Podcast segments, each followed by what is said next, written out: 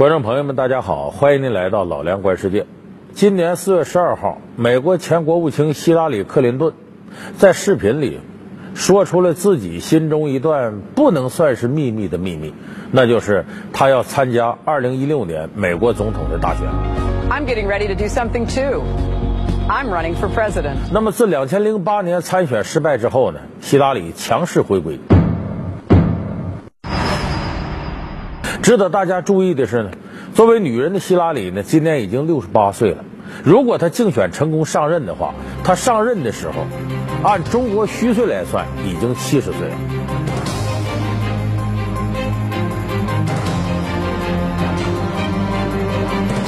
一般女人到了这个年纪来说，可能只有带小孙子这么一件事业。那么，当选为美国总统，成为美国历史上首任女总统。Suppose it's only fair to say, don't you someday want to see a woman president of the United States of America? 这可能是希拉里代表全美国的女人达成的，在自己的世界里能够达到顶点辉煌的一个记录。优秀律师、第一夫人、联邦参议员、美国国务卿，希拉里拥有辉煌的人生，而年近古稀的她，却为何要向总统宝座再次发起挑战？她性格强势，被称为美国铁娘子。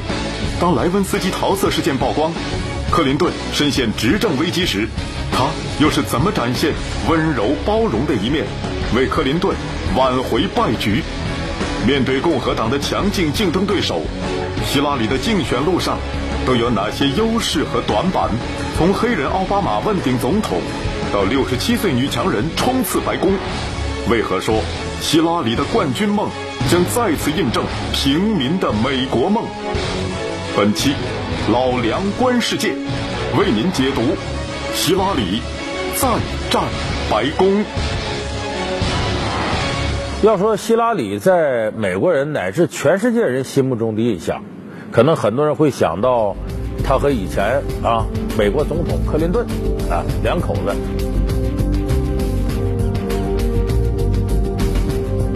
他们生活当中发生的种种的不愉快的事儿，以及愉快的合作。那么希拉里本人来讲呢，对很多美国人来说呢，她是一个勇敢的女强人。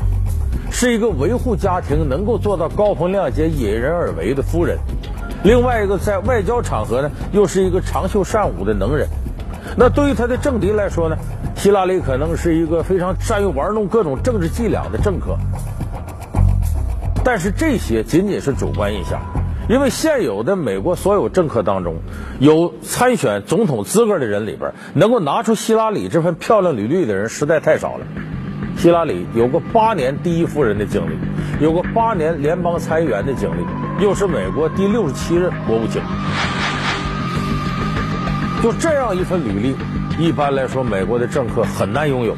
而且希拉里在自己的本行律师里边干的是风生水起、有声有色，而且经历了美国历史不同时期的很多大事件，在国际政坛上也留下了非常好的名声。希拉里出生于芝加哥的一个富商家庭，曾获法学博士学位。从小对各种各样领导职位表现出极大兴趣的他，是学校和社团中的活跃分子。他在耶鲁大学法学院学习时，认识同校的美国前总统克林顿，相识相爱，并走入婚姻殿堂。当他的律师工作正值事业巅峰时，却不顾众人反对，选择陪克林顿南下阿肯色州竞选州长。直至1993年，随克林顿入主白宫，成为美国第一夫人。当克林顿与白宫女实习生莱文斯基爆出桃色事件时，希拉里选择为婚姻隐忍，从而也帮克林顿保住总统职位。You know, I'm not sitting here some little woman standing by my man like Tammy Wynette. I'm sitting here because I love him and I respect him and I honor what he's been through and what we've been through together. And you know, if that's not enough for people, then heck, don't vote for him. 除感情努力外，希拉里的人生事业也创造了很多第一。她是第一位沃尔玛公司女性董事。2000年，她代表民主党参选纽约州参议员选举取得胜利，又成为美国历史上第一位赢得公职的在职第一夫人。以62岁的年龄出任美国国务卿后。精力充沛的她，在四年时间内走访一百一十二个国家，成为史上最勤劳、出访国家总数第一的国务卿。从优秀律师到识大体的贤妻，再到满腔抱负、精明老练的政坛女强人，希拉里头顶的帽子着实不少，以至于一份男性杂志在评选每年一度的美国最强二十五人时，将希拉里排在了第二十五位。而与希拉里邻近的第二十四名是专门为汽车碰撞试验充当试验员的鲁斯提·海特，他已经经历了七百零四次撞车试验了。由此可见。美国铁娘子希拉里在民众心目中是怎样的坚毅形象？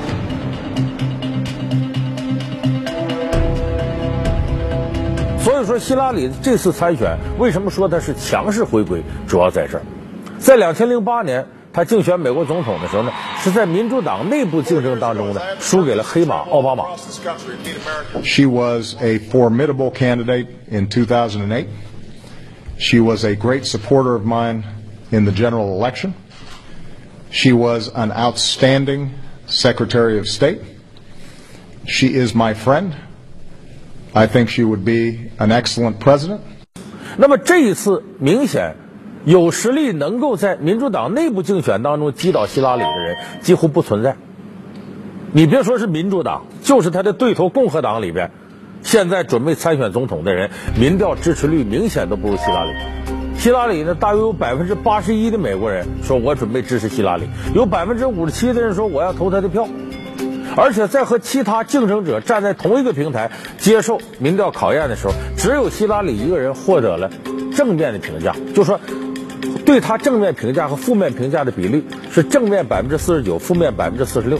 他超过了负面评价，其他那些人都是负面评价比正面评价还要高。I think she'll be a good candidate, uh, being a good president. Um, the only time will tell. She's an awesome woman with experience. She has that it that's going to make the difference. She's going to drive it home. I think so. She's worked very hard to get to where she's at. And um, I believe there should be a woman president. It's time already. And I'm very excited. I'm so happy.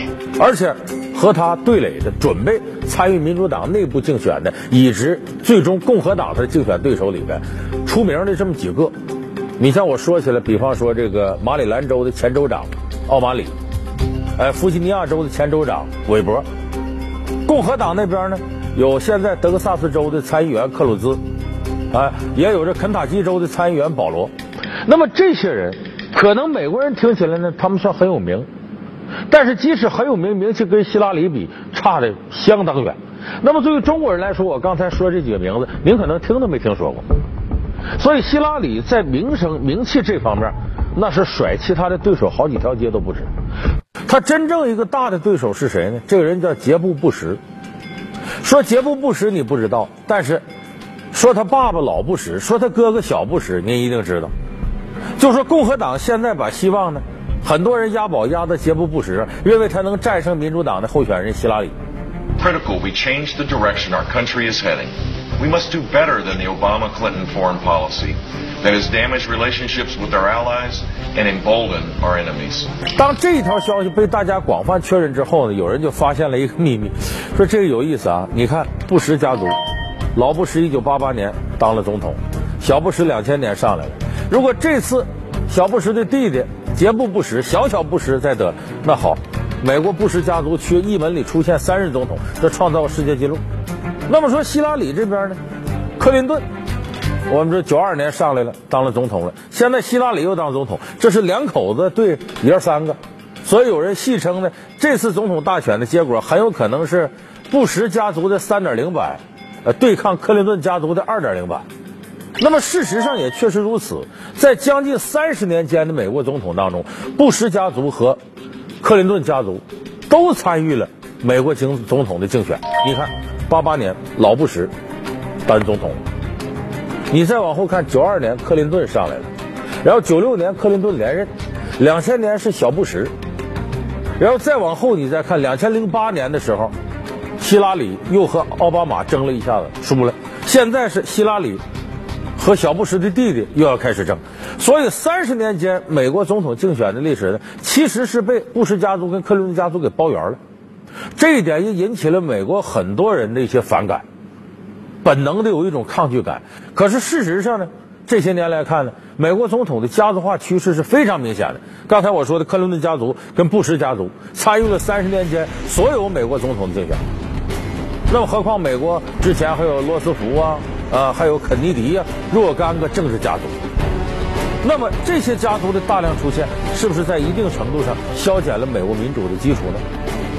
所以这有很多美国人担忧，说如果美国的高层政治被这些家族垄断的话，那么美国将有可能陷入那种独裁呀，或者是说政治决定经济、政治干预经济这样的一个不利局面。这对美国的发展和美国坚守的价值观都是非常不利的。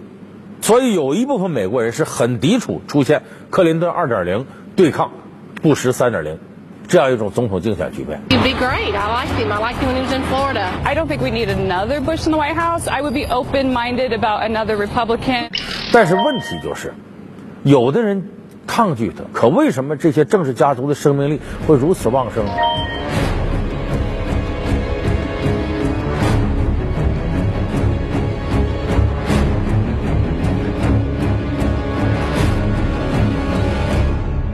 正像美国一家报纸说的一样，说每个美国人呢，可能都想选一个从小木屋里出来的总统，可是最终呢，却对那些出身高贵的人非常着迷。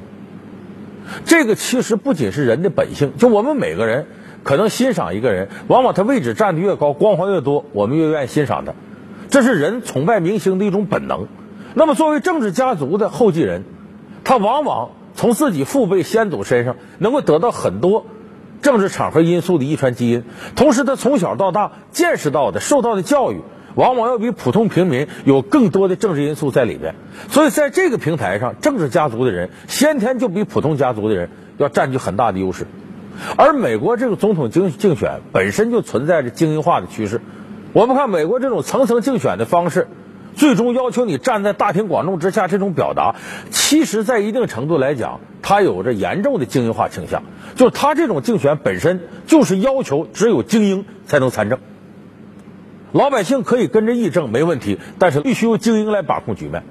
而且现在我们看呢，美国总统竞选越来越趋于外向化、表达化。因为在过去传媒不发达的时候，可能更多人看你的履历、看你的政绩。但现在美国总统竞选经过层层的电视转播、层层的视频演讲等等等等，所以那些呢最善于表达的、善于许诺的，而且善于表演的，或者先前在公众就有良好声誉、脸熟的、有一定声望的人，总是在总统选举当中占很大的便宜。If we think about somebody like former Florida Governor Jeb Bush as her potential general election uh, opponent, uh, they both have very evenly matched strengths and weaknesses. Uh, neither of them can be said to represent the future, given that they both come from strong political dynasties. Uh, they both have uh, a large amount of um, political experience and track records that the opposing side can comb through. 所以从这一点来看，我们说希拉里对小小布什这一场竞争似乎是不可避免的。那我们回到这个话题，在希拉里和小小布什竞争的起点上来看，希拉里要占据一定优势。这个优势呢，和他担任国务卿的经历、担任联邦参议员经历密不可分。同时，我们不能否认，希拉里和她的丈夫克林顿之间发生的事儿，在某种程度上等于助推了希拉里在美国人心目中的良好印象。因为希拉里本人一直很强势，她在跟克林顿结婚的时候，她甚至不愿放弃自己的姓，这罗德姆，我不从克林顿，我就叫希拉里罗德姆。而且在克林顿竞选总统的时候之前，克林顿是阿肯色州的前州长，当时阿肯色州很多人对希拉里有反感，说你这个不肯嫁鸡随鸡，嫁狗随狗，不肯帮助你丈夫。后来克林顿获得了竞选成功的时候，克林顿甚至。对公众得意洋洋地说：“你们如果选我当总统，将会获得买一赠一的后代。什么意思呢？就说我媳妇希拉里大能人，哎，这个政治场合甚至比我还厉害，她可以帮助我解决一些问题。但这一点，两口子来说，作为第一夫人，经常用枕边风的方式干政，这总不是件好事。所以当时美国人呢，很排斥希拉里的强势，认为他在一定程度甚至左右总统克林顿。但是接下来发生的这件事儿。”一下子使美国人在心目当中无限的同情希拉里，认可他的能力。什么事情？就是闻名天下的克林顿的绯闻事件和白宫的实习生莱文斯基。Indeed, I did have a relationship with Miss Lewinsky that was not appropriate. In fact, it was wrong. How profoundly sorry I am for what I said and did. 那么这个事儿发生之后，公众迅速都同情希拉里，为啥？在婚姻当中，背叛对方的那一方总是被人痛恨，而被背叛的那一方总是让人同情的。你说克林顿本来就是个强势的总统，因为美国人骨子里头对强势的人有本能的一种忌惮。你都强势了，然后你男女关系成这样，你对不起人希拉里啊。所以大家很同情希拉里，甚至美国人都支持希拉里这时候坚决跟克林顿离婚。但是希拉里没有这么处理，高风亮节的原谅了克林顿。当然，鞋舒不舒服就脚知道，两口子事儿我们也没法猜测。但起码外在上，希拉里维持了这场政治婚姻，原谅了你克林顿。这个时候，很多人既同情希拉里，又佩服她，说女人能做到这样隐忍而为，她是个能干大事的女人。那么这件事情在很大程度上扭转了美国人对希拉里强势的认识，认为她有担当，知道隐忍，能干大事，而且也是个善良的女人。美国两党竞选，爱拿中国说事儿，对华一贯强势的希拉里，竞选赛上又将打出怎样的中国牌？两党轮流坐庄，为何民主党身份成为希拉里竞选的最大短板？演讲、出书、政治捐款，希拉里夫妇的巨大财富，为什么会成为他竞选路上的绊脚石？从黑人总统奥巴马到六十七岁女强人冲刺白宫，为何说希拉里的冠军梦与平民的美国梦息息相关？本期老梁观世界，希拉里再战白宫，稍后继续。稍后继续为您播放老梁观世界。正在为您播放的是老梁观世界。所以，其实希拉里她的执政生涯在一定程度上得益于她丈夫克林顿种种表现，包括任上的表现、生活当中的表现。那么现在来看呢，希拉里呢在竞选当中呢，并没有过多的提克林顿。他那段两分十八秒的视频里边呢，甚至要刻意隐去克林顿的影子，就他不想让人感觉我这是个政治家族。这说明希拉里要削弱自己作为政治家族的概念，他已经意识到这一点。那么眼下看呢，希拉里当选呢？他在美国目前的这种经济状况和政治背景之下呢，希拉里很有可能像两千零八年似的，再度打出中国牌。什么叫打中国牌呢？美国总统竞选过程当中有个特点，无论是民主党还是共和党，在上任之前往往提出中国是巨大威胁，我们要反对中国，遏制中国的崛起，就通过对中国的强硬政策来获得美国人好感，因为很多美国人心里边把中国当做自己一个敌手。可是，当这个总统说完这话，获得了更多选票上来之后，他马上要和中国搞好这种关系。为什么？在整个世界范围看，美国和中国 G 二两个国家是世界推动发展的引擎，你中有我，我中有你，谁也离不开谁，不可能在政治上搞得那么僵化。所以现在有分析家认为呢，希拉里会继续推行他以前当国务卿时候对中国的强硬态度。所以有可能对中美关系发展不利，在我看未必。他这种许诺和他任上要干什么完全是两回事儿。不当家不知柴米贵，他到了那个任上，他自然会做出符合他自己利益的一种选择。所以我认为这不是很大的事情。而我倒觉得希拉里现在呢参选美国总统呢，呃，有几处不利的地方。它有利的条件很多，不利的地方是什么呢？首先有一点呢，就是从这个大势所趋看，在美国历史上啊。极少出现一个党连任三年的情况，三届的情况，呃，就是这一个党的候选人，共和党或者民主党啊，一任总统、两任总统、三任总统都是你干，一般都是到两任就到头了。你像当年奥巴马，他零八年获胜，很大程度上得益于什么？之前小布什政府啊，对外那些政策两次发动战争，美国人烦了，经济也搞不上去，所以奥巴马在这个时候呢，利用共和党败势的这个强大的推动，他上来了。那么现在经过这八年，奥巴马尽管政绩干得还可以，可是在整个世界范围之内，美国的影响力日趋下降，美国的经济恢复的比较缓慢，所以这一点来说，民主党的好多政策，包括医改啊什么什么，有点不大得人心。就说整个这个势头啊，并不偏着民主党。那么作为民主党的候选人希拉里来说，肯定要承担这样的历史负担。所以这是第一个不利。第二个不利的地方呢，除了刚才我们说对政治家族的这种担心以外，美国人还有另一层担心，因为奥巴马当初上来的时候，奥巴马本身就是中产阶级，并不是个富有阶层。可是克林顿这一家，自打克林顿卸任总统以后，到处演讲出书。现在希拉里和克林顿两口子拥有的财富高达一亿五千五百万美金，他成为美国财富阶层那个百分之一里的一位了。所以这一点对于掌握着大量选票的美国中产阶级来说，他会对富有阶层产生距离感。就这一点来说，对希拉里是不利的。但是我们把话都说回来了讲，只要你努力，什么奇迹可能都创造出来。就像我们看《阿甘正传》里，阿甘那种智商，最后也会获得成功，这是美国梦的基础。那么奥巴马当年总统竞选获得成功，有很大程度在于奥巴马是个黑人，就说黑人在经历过美国种族歧视之后，黑人也能当选美国总统，这是美国梦的一大象征，这是很多人支持奥巴马的一个基础出发点。And thanks to you. we've made a difference in people's lives. There are more troops that we've got to bring home. We've got to keep building an economy where no matter what you look like or where you come from, you can make it here if you try.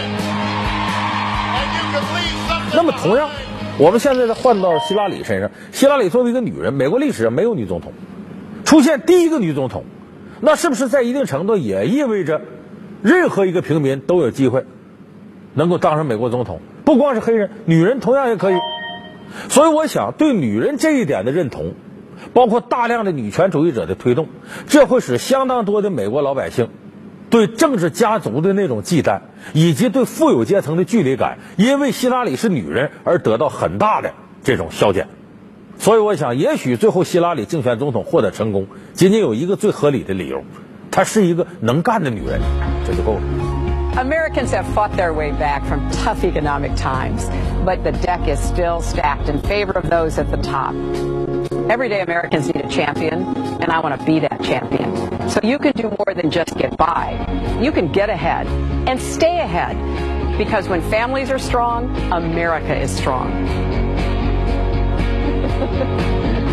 so I'm hitting the road to earn your vote. Because it's your time and I hope you'll join me on this journey.